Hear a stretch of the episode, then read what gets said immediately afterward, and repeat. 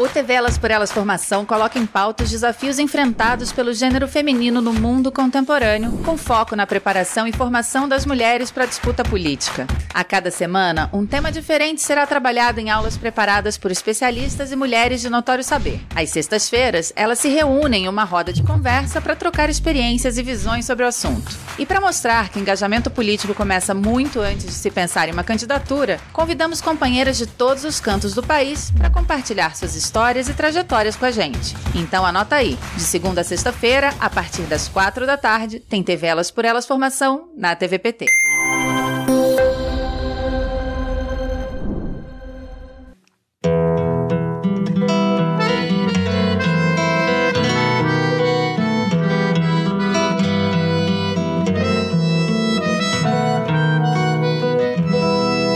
Um lugar que é bom para mim onde eu quiser estar. A estrela ainda brilha, ela é quem vai me guiar. Ser guerreira é minha sina, batalhando pra vencer. Tenho voz pra ser ouvida, tenho sonhos pra viver. Não vão mais conseguir me anular, me calar vai me impedir de cantar e lutar. Seja em casa, no campo, na rua ou na praça. Chega de mordaça, agora eu vou falar.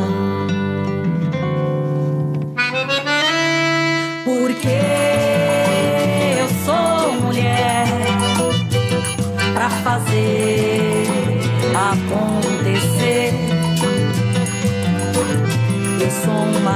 uma delas. São elas por elas, ocupando os espaços de poder. Na roda de conversa de hoje, a advogada e mediadora Maia Aguilera recebe a Melinha Teles e Vera Soares para uma conversa sobre a história do feminismo no Brasil. Olá, companheiras! Espero que todos estejam bem. Um grande prazer encontrá-las de novo, mais um é, programa da TV Elas por Elas. E hoje a gente vai falar um pouco sobre feminismo no Brasil, a história do feminismo no Brasil. E para nossa roda de conversa de hoje, nós temos é, a Melinha Teles, da União de Mulheres, da Coordenação das Promotoras Legais Populares, e a Vera Soares, professora de física. De física? Tá certo, Vera? Sim, fiz uh, há muito tempo. É, então, temos, estamos aqui então com, e com a Vera Soares, que é professora de física, é, para a gente conversar um pouco da história da luta das mulheres e do feminismo no Brasil. É, nós tivemos nessa semana quatro aulas dadas pela Melinha Teles sobre esse tema. As aulas estão excelentes e a ideia é que a gente possa conversar um pouco sobre elas hoje. Então, é, insistir, recomendar, super recomendar para que vocês assistam às aulas para a gente é, se apropriar, importantíssimo para a gente se apropriar mesmo de quem nós somos, né? Da onde nós viemos, de quem nós somos, quem, quem é, como é que se construiu a nossa luta é, no nosso país. É, e aí, já começar, sem mais delongas, para falar né, da história do feminismo, da organização das mulheres do, no Brasil, é, perguntar para a Vera e para a Melinha, é, nossa, trazer nossa primeira questão. Na, na primeira aula, a Melinha fala da luta das mulheres sufragistas é, da luta das mulheres, né, da, até, desde a luta das mulheres sufragistas até a luta das mulheres contra a ditadura civil-militar, né. É, aí a gente tem essa questão, né, de que embora o feminismo tenha nascido no século XIX, a luta das mulheres, enquanto, né, esse conceito de feminismo, a luta das mulheres é anterior, né, é, e a luta de, de mulheres também que é, tiveram sua organização é, reconhecida de, mais tardiamente, como, por exemplo, é a luta das mulheres negras, muito embora essa luta seja ancestral, né, anterior, é, e das mulheres indígenas e de outros grupos de mulheres que se organizaram, né. E eu queria, é, pensando um pouco sobre é, onde se ancora o nosso feminismo, o, no, o feminismo destes novos tempos, né, em, em 1968, em todos os atores sociais é, que lutaram contra a ditadura, é, e pensando também né, que a luta das sufragistas é, pelo direito ao voto, né, que as sufragistas são as que lutaram pelo direito ao voto, a conquista dos, de, de direitos, e, por, e também do voto, né, no final dos anos 20 no início dos anos 30 das operárias em relação aos direitos, da defesa dos direitos trabalhistas. Eu queria que vocês comentassem um pouco se as lutas das sufragistas e das, das, das mulheres que estavam organizadas né, por melhores condições de trabalho tinham algum tipo de articulação, qual que era esse tipo de articulação, pensando que essa luta né, depois vai levar na história é, da res, nossa resistência enquanto mulheres à ditadura é, civil-militar e a luta pela democracia no Brasil, assim, né? É, pensar que são várias lutas que vão aparecendo durante as aulas, vou tentar até reformular para ficar um pouco mais nítido do que eu estou perguntando. São várias lutas que vão aparecendo das mulheres ao longo das aulas, e pense, eu queria que a gente dissesse se existia, como é que foi se dando essa articulação entre as lutas das mulheres que se organizaram por direitos civis, né, e pelo por direito e pelo especialmente pelo direito ao voto, e das mulheres que estavam se organizando é, por melhores condições de trabalho, né, e por, por é, mulheres da classe trabalhadora mesmo. Queria ver se eu, a gente podia falar desse assunto. Então, se, Bom, vamos, se você, vamos, vamos lá? Vamos lá. Primeiro, eu queria te dizer, Maia, que além de professora de física, eu acho que mais tempo eu tenho, talvez tenha sido como pesquisadora e militante feminista, né? E, e também tentando ir um pouco de gestora nas políticas públicas para as mulheres, né? Então, eu acho que a, a coisa de professora de física ficou um pouquinho lá para o início, para os inícios, né? A outra, outra coisa que eu queria falar, eu também assisti às aulas da Melinha e acho que vale a pena mesmo, uh, vale a pena uh, se eu, assistir às aulas, tá certo? É super instigante, gostei bastante, viu, Amelinha? E eu queria fazer, antes da tua, antes de, de fazer essa reflexão que, que você nos propõe, né? Que é o vínculo das sufragistas e a, e a luta das trabalhadoras que, que, vão, que acontecem no século XIX, né? Eu queria antes fazer uma observação que assim, eu gostei da, dessa ideia da Melinha dizendo que a história do feminismo ela também se confunde com a história das mulheres, né? E agora a gente, por que que a gente fala da história do feminismo? e acaba apontando que tem uma, uma história das mulheres, porque nós estamos pensando na questão do feminismo, a, a, a, meu juízo, né, como uma ação coletiva das mulheres, né, pela luta pelos seus direitos e que vão muitas vezes desafiar o patriarcado. Então é por isso que a gente eh, separa um pouco, né? Quer dizer, a, história das mulheres, porque as mulheres também tiveram algumas atuações que não são dos que não ampliam os direitos das mulheres, pelo contrário, teve também atuações de mulheres que que vão defender são bastante conservadoras, digamos, ou até reacionárias, né? Então, eu acho que eu eu também queria fazer uma observação em relação a as sufragistas, eu não sei se a Melinha concorda comigo, que a gente, eu acho que a gente precisava revisitar e reestudar, eh, reestudar um pouquinho as nossas, uh, o que, que aconteceram com as nossas uh, pioneiras, digamos, de aquelas que estavam na luta pelos direitos das mulheres de, vo de voto, que ela estava também o tempo, o tempo todo muito vinculado geralmente a a questão da educação, né? Quer dizer, tinha uma luta de, dos direitos das mulheres à educação e também essa luta de, do direito ao voto.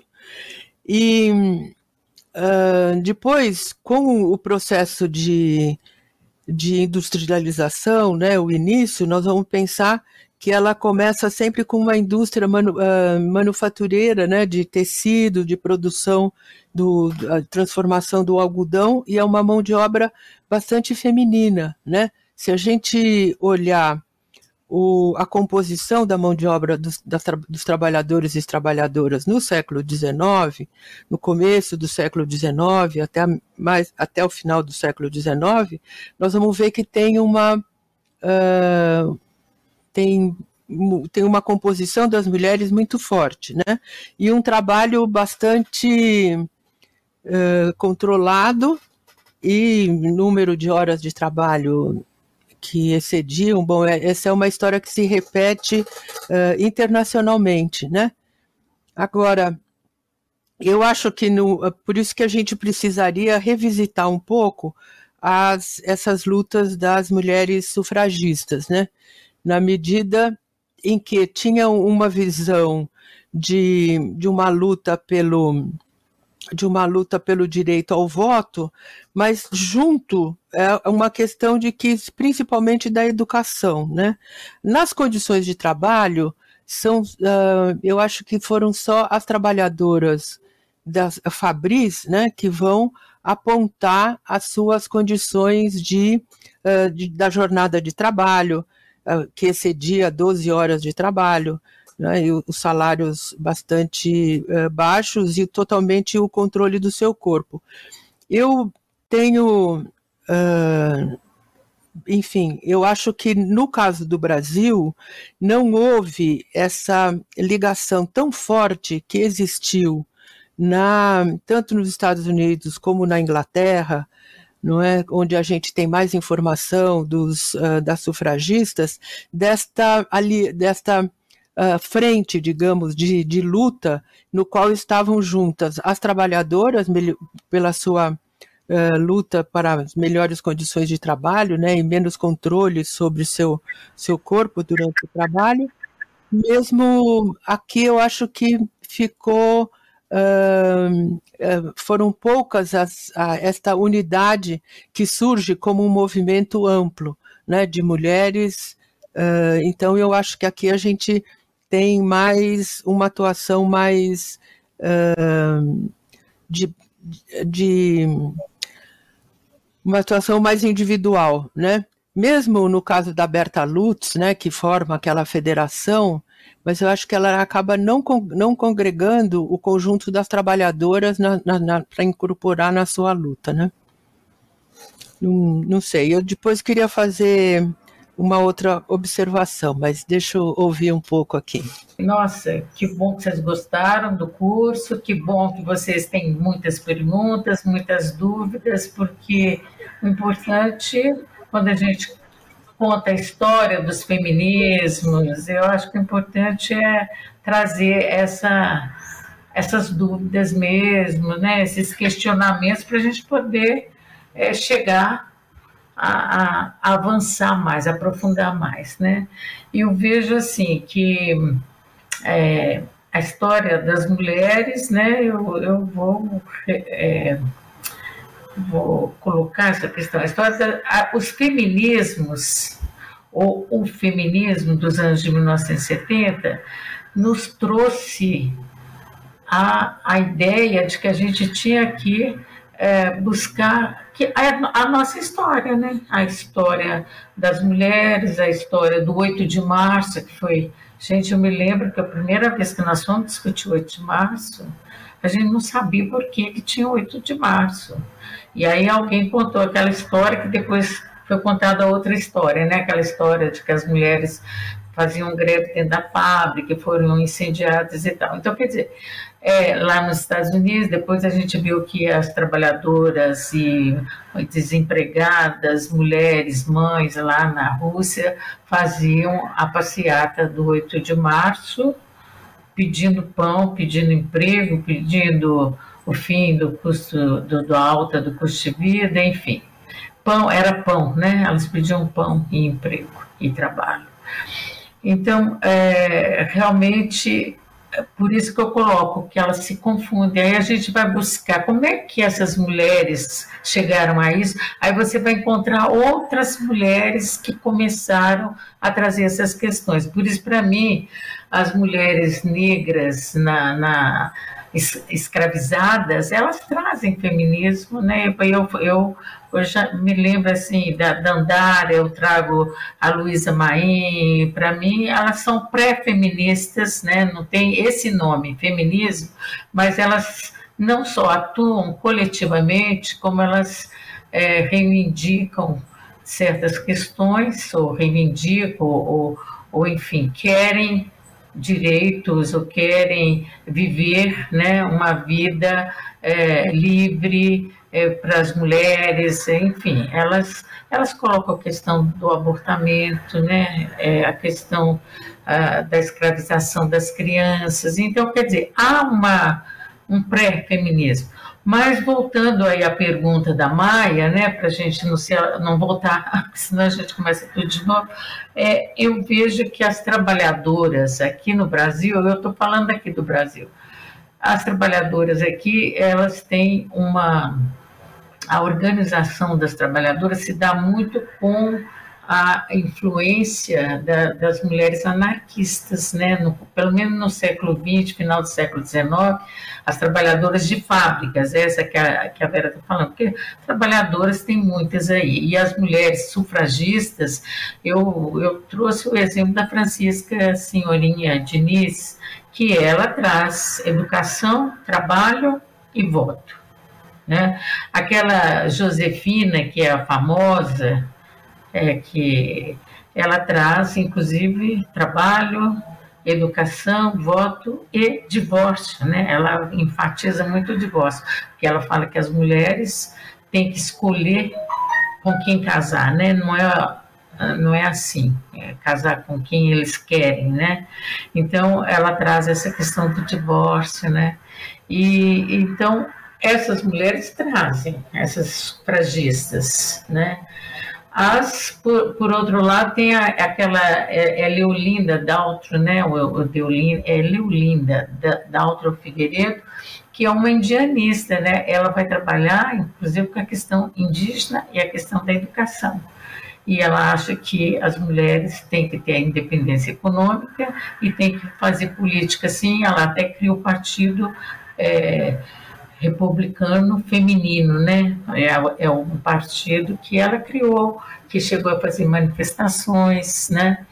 Mas é, as trabalhadoras de fábricas, eu não vejo nenhuma é, se é, colocando na pauta a questão do direito ao voto, né? A gente não vê.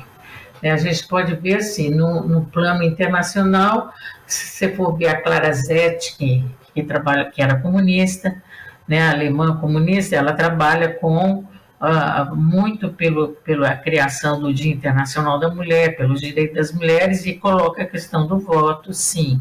Né, ela quer associar a luta das trabalhadoras operárias com o direito do voto. Mas aqui no Brasil eu não vejo, principalmente porque aqui tem uma influência anarquista muito grande das mulheres, as organizadas, né?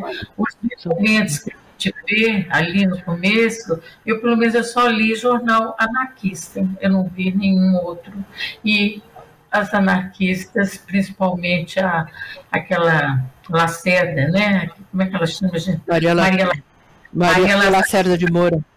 É, Maria Lacerda de Moura, ela é anarquista e ela vai trabalhar com as operárias, inclusive ela vai sair da federação, ela, ela começa a federação com a Berta Lutz, mas ela sai porque ela acha que trabalhar com as operárias é muito mais importante que lutar pelo direito de voto. Então, aqui temos essa, essa digamos assim, essa, essa divergências, essas contradições, elas estão presentes em algum momento, né? Embora sejam pouco mencionadas, eu acho, né?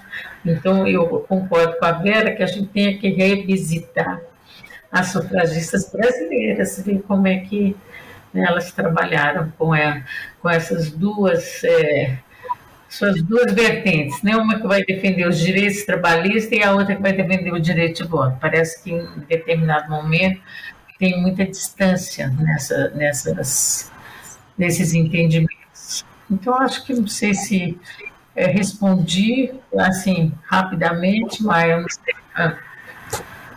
Respondeu sim, respondeu, eu... na verdade. Totalmente Posso comentar uma coisa? Deve. Vamos lá, Vera. Pode comentar. Então, eu, eu queria fazer só um, um comentário que é a Melinha trouxe uma, um conjunto das, uh, digamos, as pioneiras, né? Importante essa que ela trouxe da luta das mulheres contra a escravidão e que a gente acaba não, não, não uh, trazendo junto com a história do, do feminismo, né? Que começa exatamente nessa luta. Agora, eu queria lembrar de uma, de, de uma outra mulher que eu acho que a Melinha passou, que é a Nísia Floresta.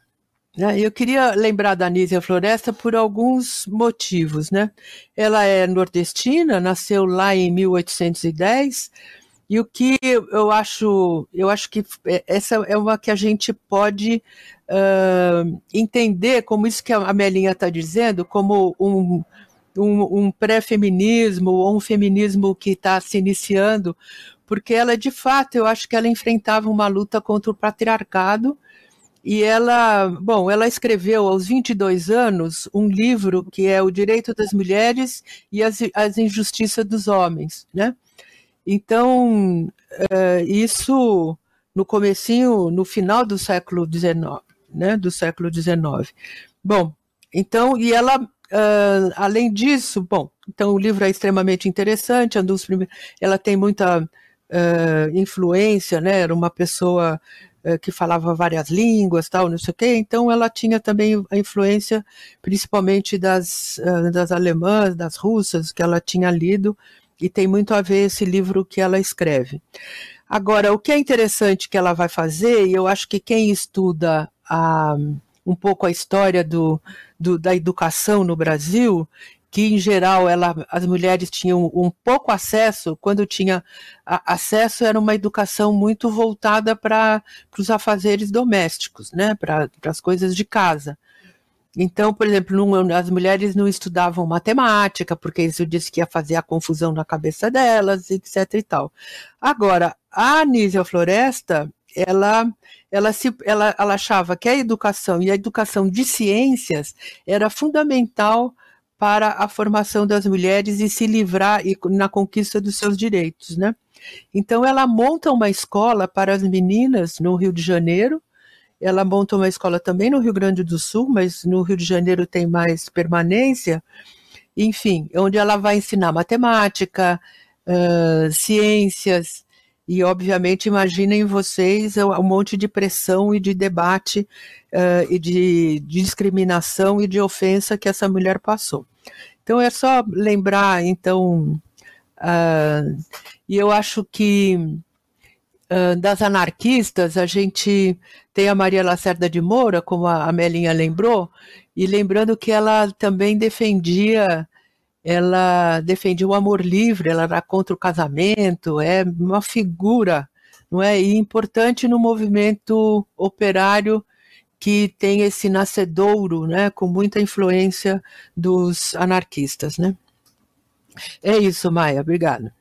Eu queria falar da Anísia Floresta, que é considerada no nosso movimento, né, Vera, nos nossos movimentos, é a primeira feminista brasileira, né? Ela é considerada assim.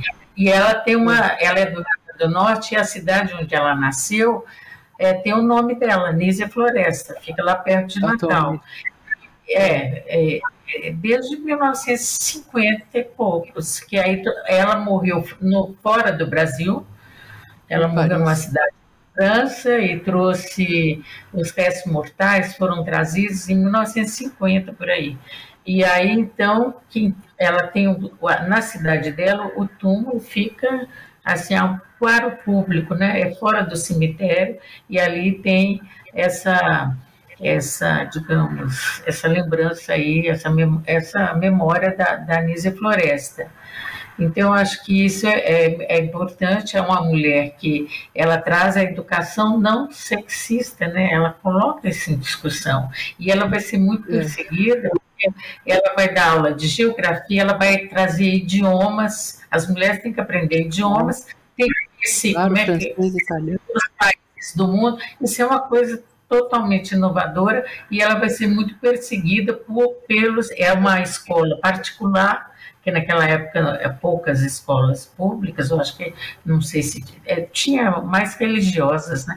E ela é uma escola que ela que mantém e tem outros é, é, pessoas que também abrem escolas particulares que vão fazer um movimento contra ela lá no Rio de Janeiro.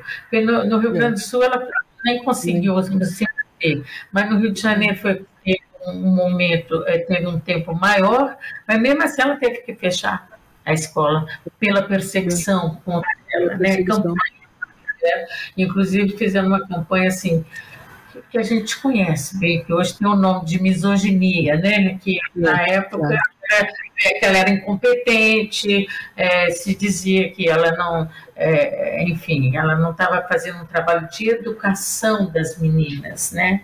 Então era é bom você ter lembrado, porque a Nise Floresta, agora eu, quando eu falo das outras, eu tô, da, das mulheres negras, estou falando antes da Nise Floresta, mas a, a Luísa Maim é do século XIX e a Nise Floresta é também.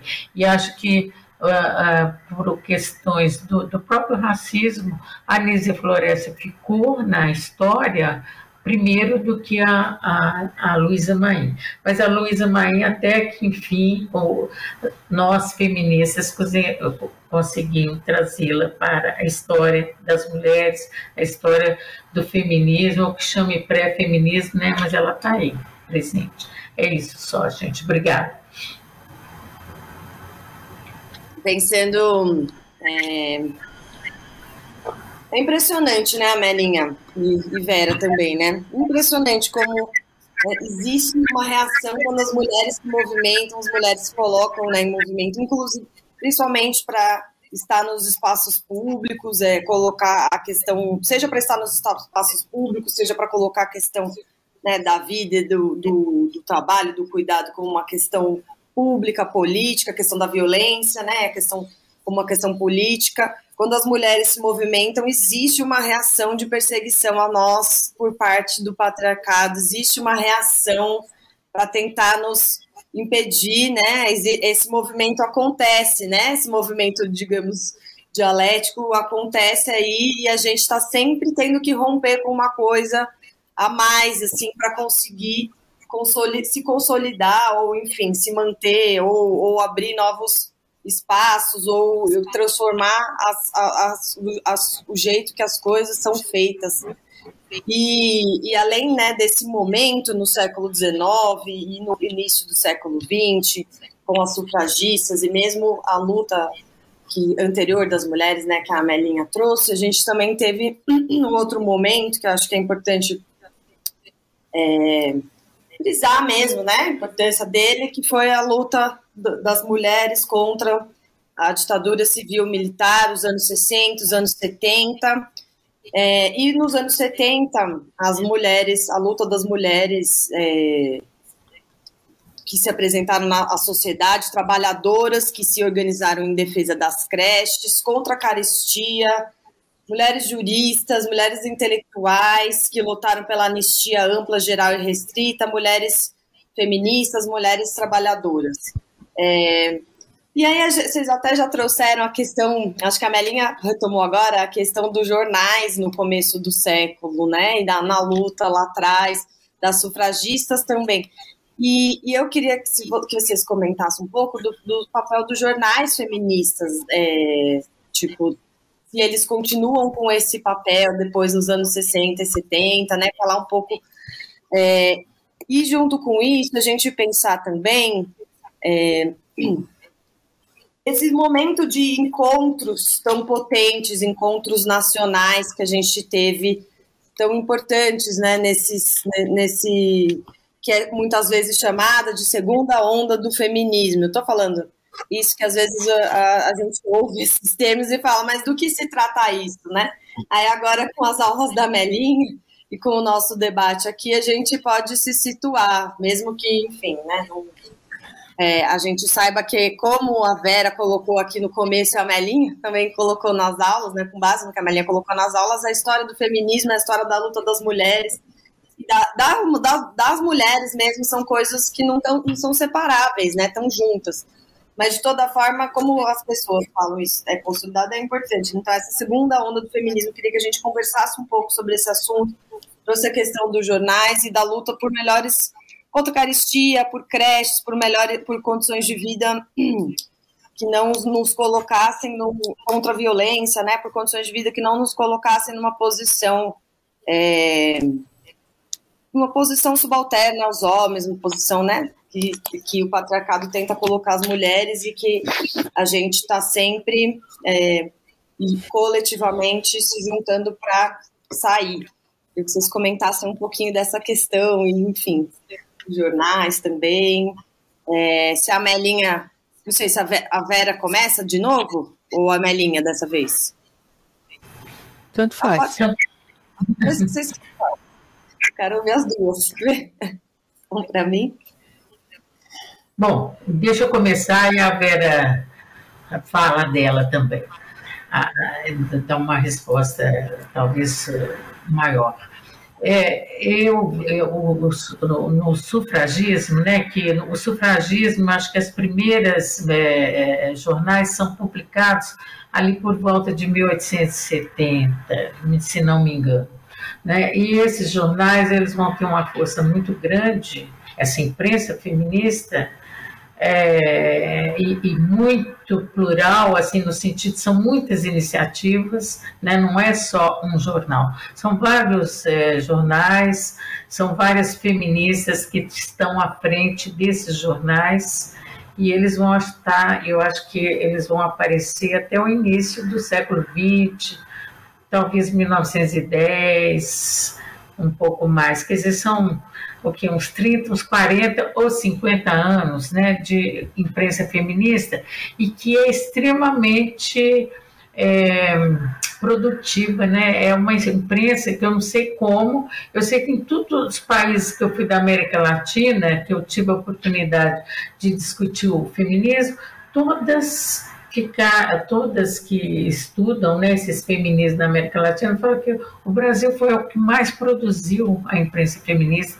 nesse, nesse século XIX e início de século, do, do século XX. Né? Então, eu fico impressionada com isso. E, realmente, as bandeiras que são defendidas, e as pautas, é sempre muito carregado na educação, no trabalho, e na família, no sentido de ter uma família onde as mulheres têm direitos iguais, né?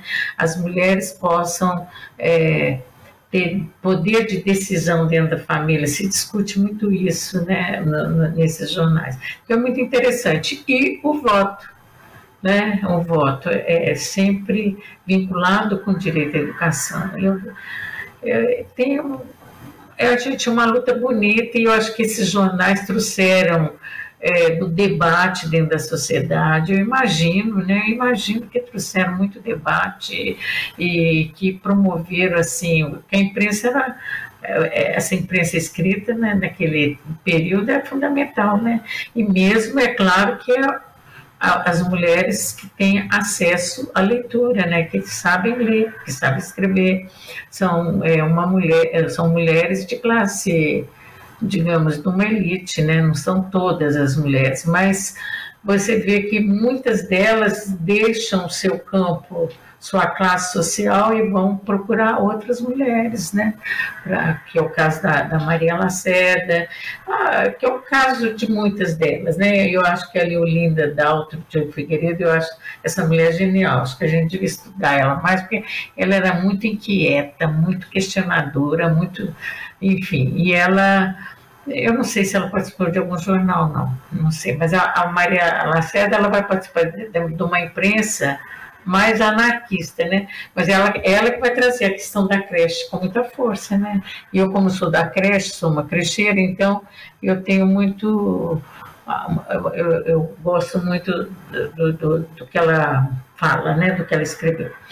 E acho que na imprensa feminista que quer retomar, eu não chamo de onda, viu, Maia? Eu acho que. Eu falava onda, mas depois eu comecei a achar que é muita naturalização. Parece. Onda é uma coisa do mar, né? Sobe, desce. E nós somos um processo histórico, nós estamos construindo, nós somos protagonistas de lutas históricas, políticas então não estamos em onda nenhuma. Né? Eu aprendi isso com a Naia Goulart, que foi uma metalúrgica aqui em São Paulo famosa, em outros tempos, ela já morreu, né? mas a gente tem que lembrar dela, não posso. Né? Ela falava, Melinha, que negócio de onda é essa? Falei, não tem esse negócio de onda, não. Nós viemos é para ficar mesmo, com onda ou sem onda. A Naia era muito decidida, né? então eu gostava muito dela. E ela falava isso, eu falei, é mesmo, né, Naia? Pensando bem, que onda. Então, eu não uso essa expressão, mas eu vejo que esse, por exemplo, eu fui do Jornal Brasil Mulher, a Vera também foi, e eu acho, gente, para mim foi muito importante eu levar esse jornal. Sabe, eu levava esse jornal para 18 clubes de mães da Zona Sul.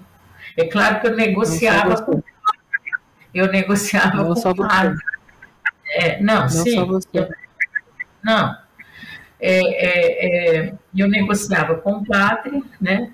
E ele é, e, e, a gente, sabe como é que a gente fazia? A gente pegava aquelas matérias, pegava o jornal, né? Ali eram é, a igreja, a teologia da libertação, né? É lógico. Ela comprava 150 exemplares do Jornal Brasil Mulher, 150, na periferia da periferia, lá no cantão. E eu ia naqueles clubes de nós para. A gente escolhia uma matéria para ler, gente.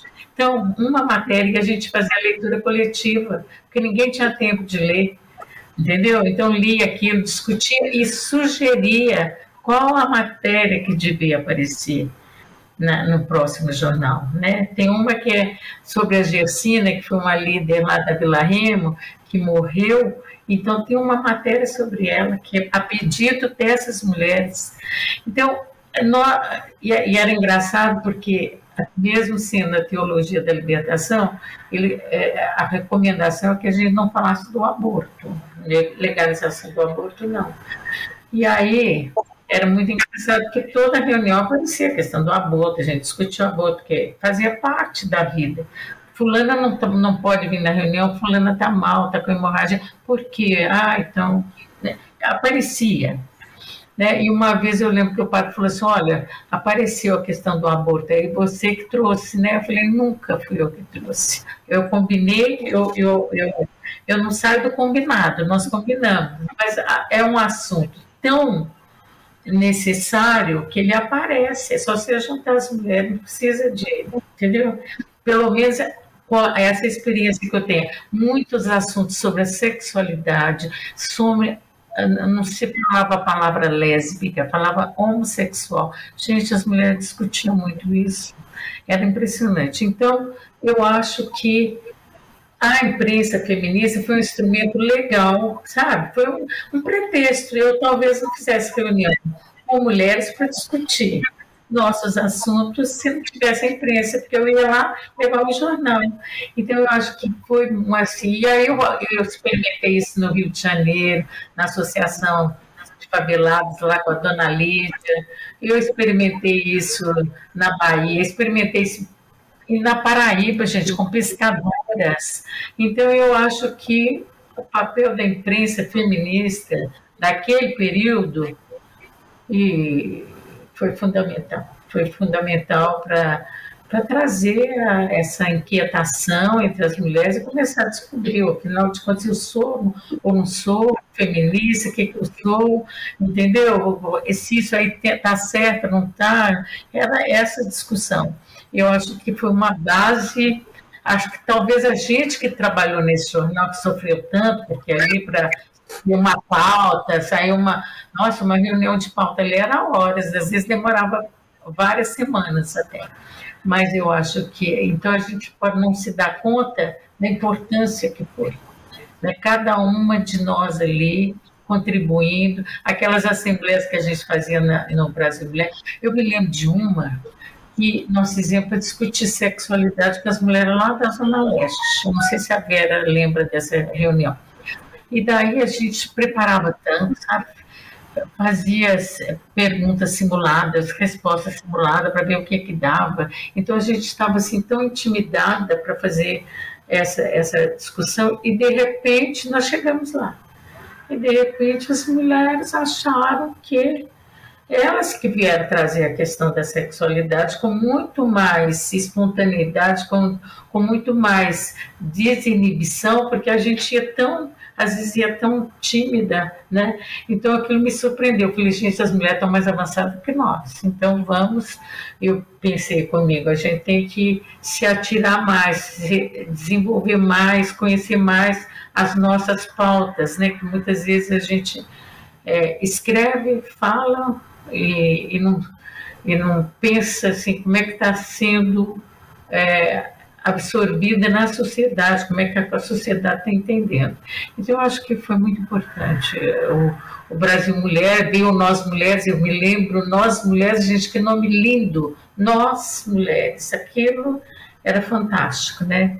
E depois vieram outros, veio o Mulherio, né? Veio outros... É, jornais que todos contribuíram muito para nossa para nosso desenvolvimento, assim, sabe, para nossa compreensão política, foi muito importante.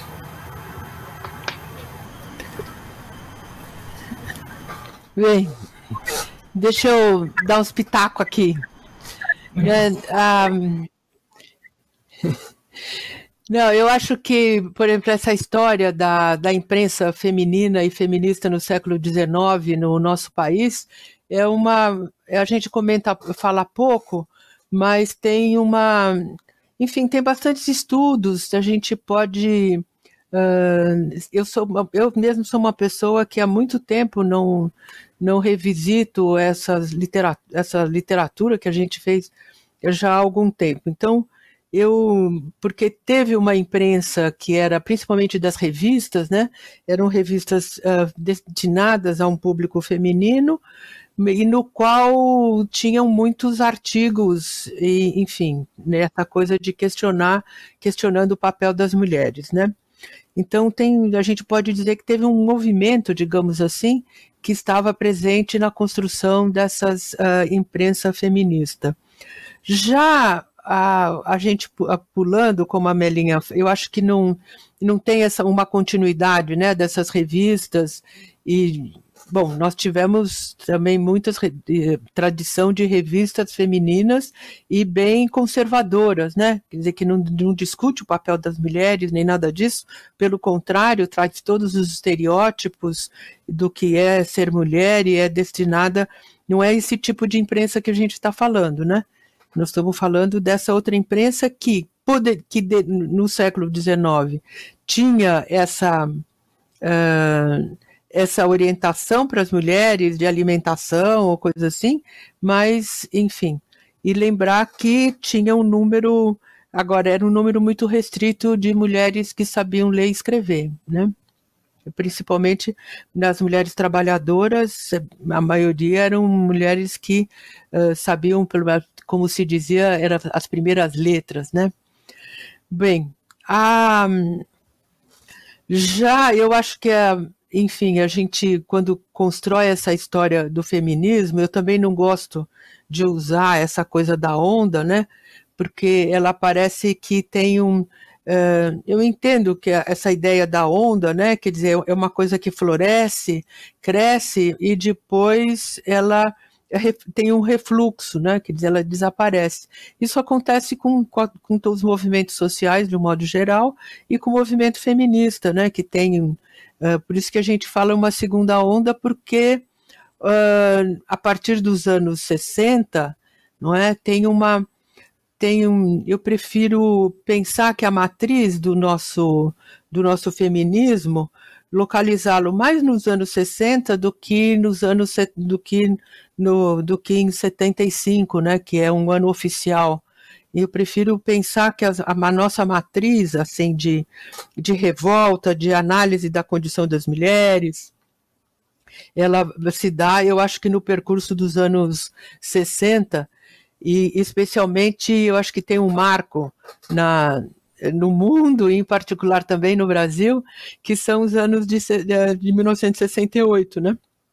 Que tem uma revolta no mundo, você tem uma revolta uh, de uma luta uh, por direitos e mesmo um questionamento dos processos assim muito restritos do, uh, da esquerda de pensar a condição do ser humano, né, que é uma revolta que está então, é uma revolta contra o autoritarismo, uma revolta também sobre este pensamento muito fechado da esquerda. Né? A gente pode dizer que nos anos 60 é uma, uma, uma reviravolta no pensamento da esquerda. Né?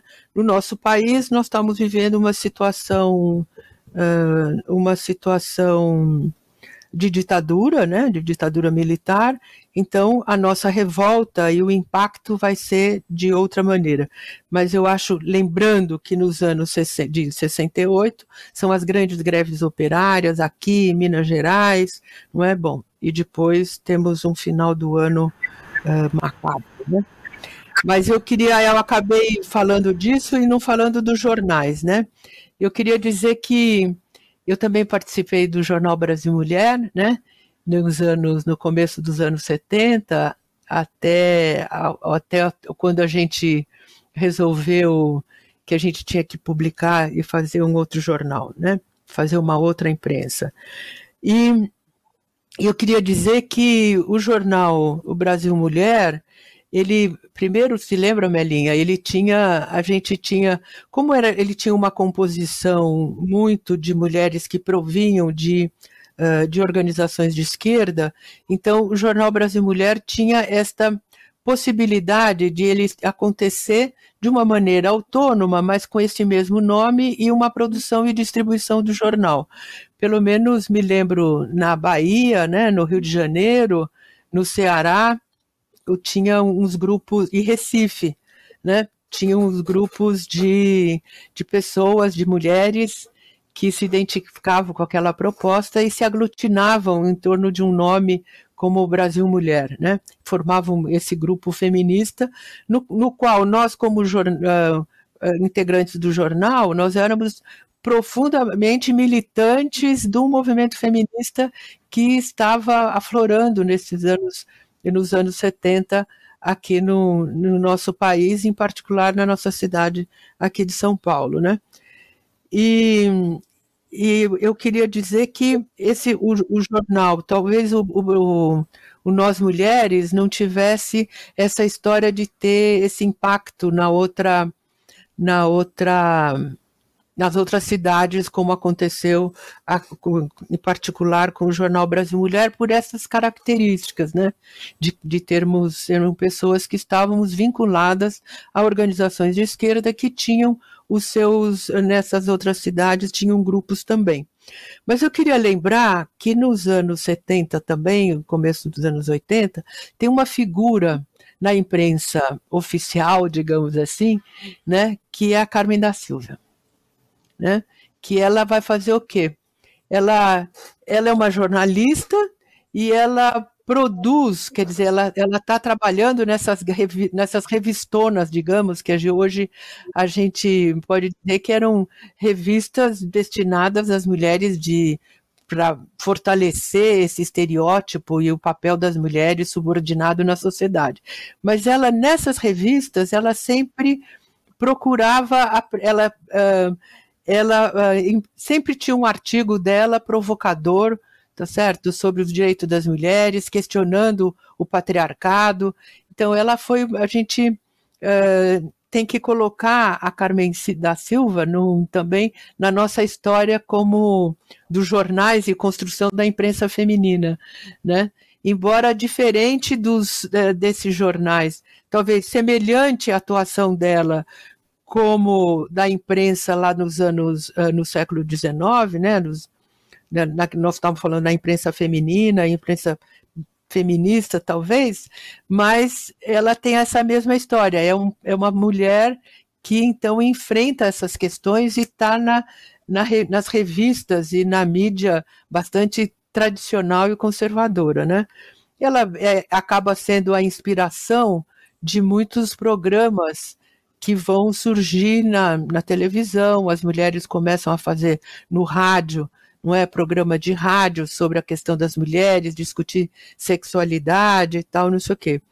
Então, agora, eu acho que o, o, o jornal O Brasil Mulher, ele se encara, ele está dentro mais da construção deste movimento autônomo, que eu acho que é muito a característica dos anos 70 e 80 né? quer dizer, a nossa atuação do feminismo no sentido de construir um movimento de mulher, um movimento de mulheres, um movimento feminista. Na época a gente uh, sabia exatamente do papel que tinham as, as mulheres trabalhadoras, que com as suas lutas, as mulheres no, nas periferias, que se organizavam em lutas extremamente relevantes e massivas, né? Na hoje a gente diria numa luta pela, pela política de cuidados, né, para ampliação, porque eram lutas de creche, eram lutas de escola, eram lutas de moradia, era a luta contra o esgoto, melhoria do, do, do fornecimento de esgoto nas casas.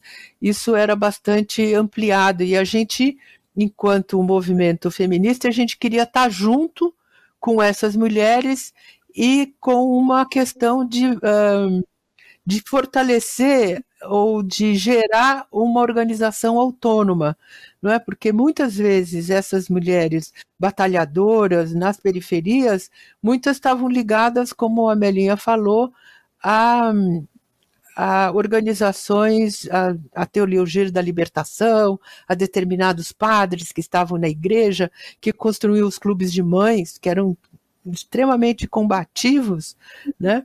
E, o, e a nossa a nossa atuação, pelo menos aqui em São Paulo, né? Eu acho que uh, a teologia da libertação teve um impacto bastante importante no fortalecimento do, do movimento de mulheres e a gente incidindo neste movimento, né? Eu acho que aqui, em, tanto em Recife como na Bahia, uh, são lugares onde também aconteceu esse tipo de movimento.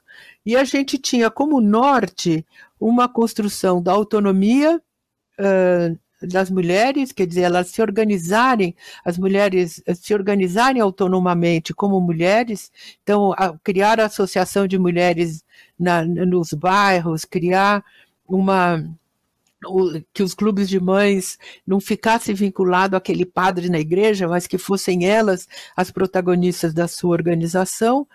E acho que a gente tinha também um outro, um outro mote que era essa questão contra a naturalização do papel da mulher.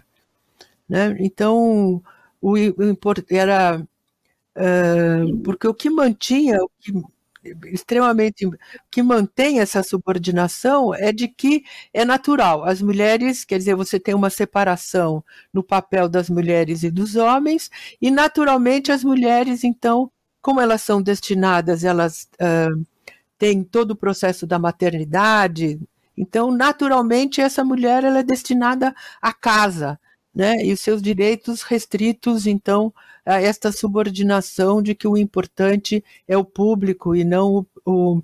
Então, eu acho que se me se, se posso pensar assim nesses anos de 70 e 80, era nesse sentido de enfrentar essa naturalização do papel das mulheres, do papel das mulheres, né?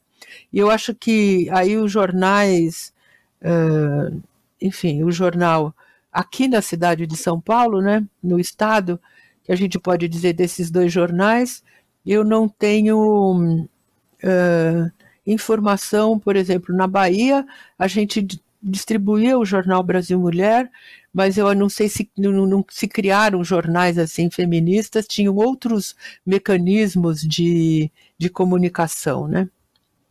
eu queria colocar o seguinte, que a, a Vera traz o, a, a, o feminismo, ou os feminismos, e a sua matriz na década de 1960.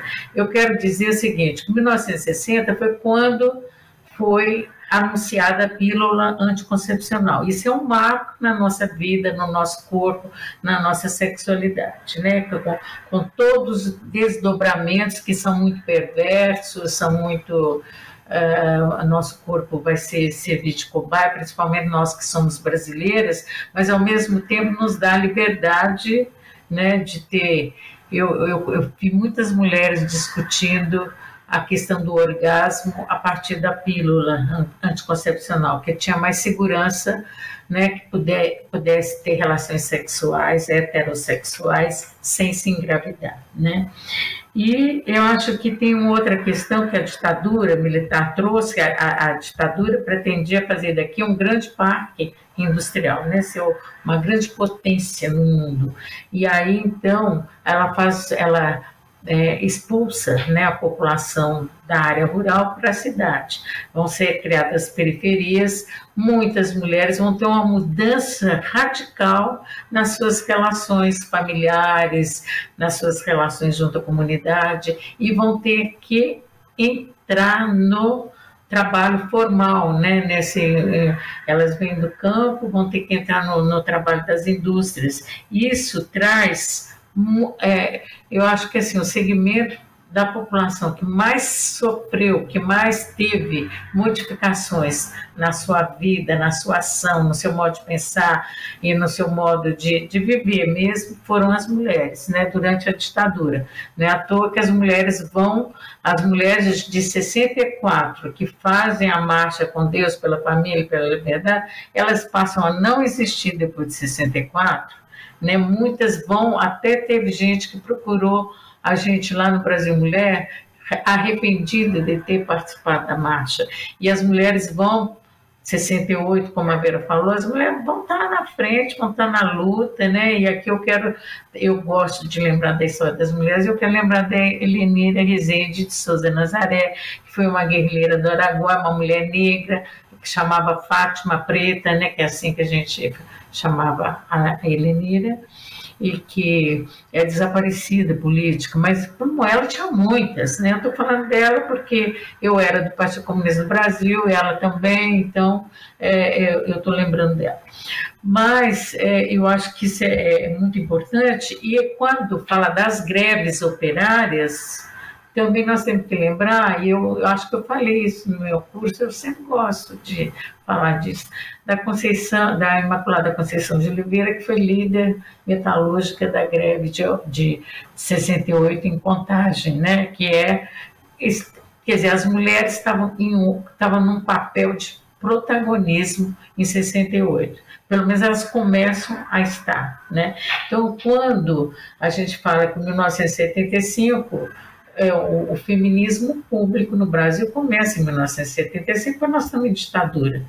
Você, nós éramos feministas clandestinas e muito mal podíamos nos expressar dentro das nossas próprias organizações, porque a esquerda era muito, foi e acho que ainda é muito refratário aos feminismos, né? Hoje nos chamam de identitarista, enfim, de outras coisas por aí. Então, eu acho então, eu acho que é importante a gente, só querendo fechar, pontuar essas, esses anos e essas mulheres que são importantes na nossa história. Eu acho que a gente, é, esses elementos que vocês estão trazendo, dá para a gente ir entendendo melhor como é que as coisas aconteceram, para a gente entender, por exemplo, que a Melinha traz uma das aulas sobre o primeiro é, encontro o primeiro congresso, não sei se agora não recordo se o primeiro congresso, o primeiro encontro da mulher paulista, que trouxe as questões, né, elaboradas também, né, é, matadas pela... É, sobre a questão de, de, de, classe, raça e gênero, né, gênero, raça e classe, é, que também apareceu em reflexões aí teóricas e tudo, com a Safiotti, é, e que foi uma articulação né, gênero, raça, classe, uma coisa que continuou nas, nas décadas seguintes. E essa luta é, contra os contra esse, essa tentativa de naturalização, de nos colocarem num lugar né, que é um lugar pré-determinado, que é um lugar pior, supostamente, né, na hierarquia ele é pior do que o lugar que é dado aos homens, mas que a própria existência dessa divisão já é uma questão questionável, né, essa divisão do que é colocada, essa tentativa de naturalizar o lugar da mulher e é, que tem tudo a ver com participação política também, né, a gente e a gente romper com, com essa naturalização que, que tentam impor e entender como é que isso funciona e se organizar para se colocar no mundo de uma maneira diferente, também significa as mulheres ocupando os espaços públicos, é, com participação política também, né? É, que foi. Um, e a gente teve já a eleição né, pelo Partido dos Trabalhadores é, da, da Dilma, primeira mulher presidenta do, do, país, que também só foi possível por conta da, das lutas das mulheres no Brasil é, e das lutas das mulheres pelo feminismo e pela democracia, pelo fim do patriarcado, pela garantia de direitos na Constituinte, contra a ofensiva neoliberal, é, nos anos 90, que, que eu continuo que acredito até hoje, é, continuo, acredito que continuo até hoje é, na luta que a gente tem contra os retrocessos do, do governo Bolsonaro, é, depois do golpe reacionário, racista, misógino, é, golpe é, contra o povo, né, que se expressou contra a presidenta Dilma, mas que foi contra todas nós. É, e então, e que a gente tem que né, entender como é que isso se deu, já vem se dando há muito tempo, porque isso está, de certa forma, aparecendo de uma. uma está voltando é, é, a mesma coisa, talvez com outras, outras roupagens, outras aparências, mas que é isso também, é sobre naturalizar o papel da mulher, é querer nos colocar num determinado é de um, um, retrocesso inimaginável, assim, né? Inimaginável, mas que nós estamos é.